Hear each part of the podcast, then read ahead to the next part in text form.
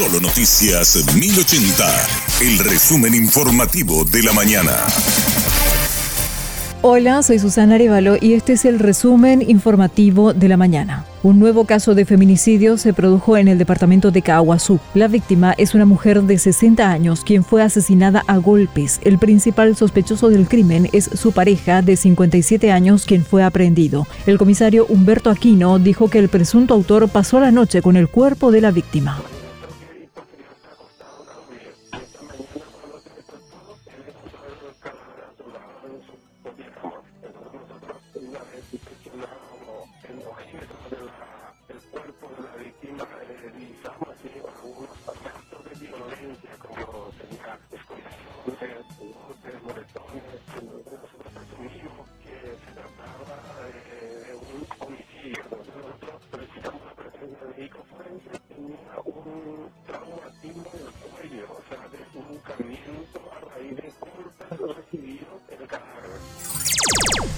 Otro caso de feminicidio se registró esta mañana en Bellavista Norte, departamento de Amambay. La víctima tiene 27 años y el supuesto autor 31. Según los datos, el hombre acabó con la vida de su pareja y se llevó al hijo de ambos de cuatro años. La policía busca al supuesto criminal y al niño.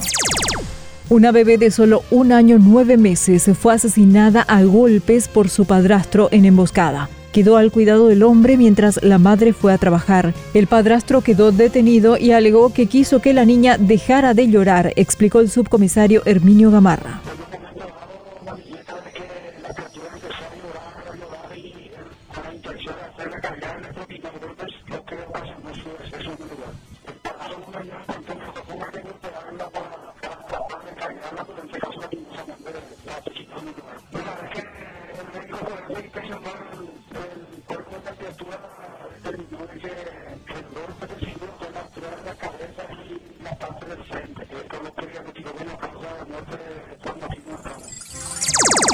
Una beba de nueve meses murió por dengue grave en el Hospital Distrital de Hernandarias. La directora, doctora Andrea Hermosa, indicó que la pequeña llegó ya muy grave y a pesar de los esfuerzos no se logró salvarle la vida fue confirmado por laboratorio eh, dengue grave, ¿verdad? Eh, la niña de nueve meses acudió conjuntamente con sus padres en ambulancia, ambulancia de San Alberto, el día jueves aproximadamente 15 y 30 aproximadamente de la tarde, eh, acudieron a la urgencia pediátrica ya en estado muy, en mal estado general, con sangrado y se le tuvo que hacer reanimación era una beba bastante bien cuidada realmente. Solo que el dengue, como todos sabrán, es una patología muy prevenible y que en, estos casos realmente a los niños les toma muy mal. O sea, es muy grave en los niños. En este caso la beba estaba sangrando por todos lados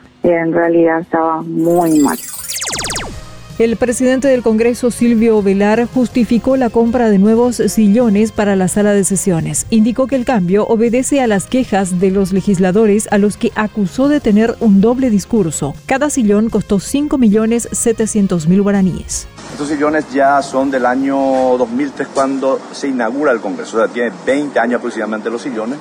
Y hay cuestiones que yo no puedo comentar de manera pública a veces, pero ¿Por qué las tiene que, ver las, con las quejas de los sillones vienen no es que cada cierto tiempo se tiene que reparar y contrataciones públicas ya no te permiten la reparación. La reparación de un sillón es más costoso que el sillón nuevo por decirlo así. Colegas muchas veces nos dicen mi, mi sillón sí claro te dicen mi sillón ya no anda esto pero en público muchas veces hacen exposición extraordinaria. Hay que la austeridad que pega pero en privado te dicen otra cosa hasta aquí el resumen informativo de la mañana. Que tengas un excelente resto de jornada.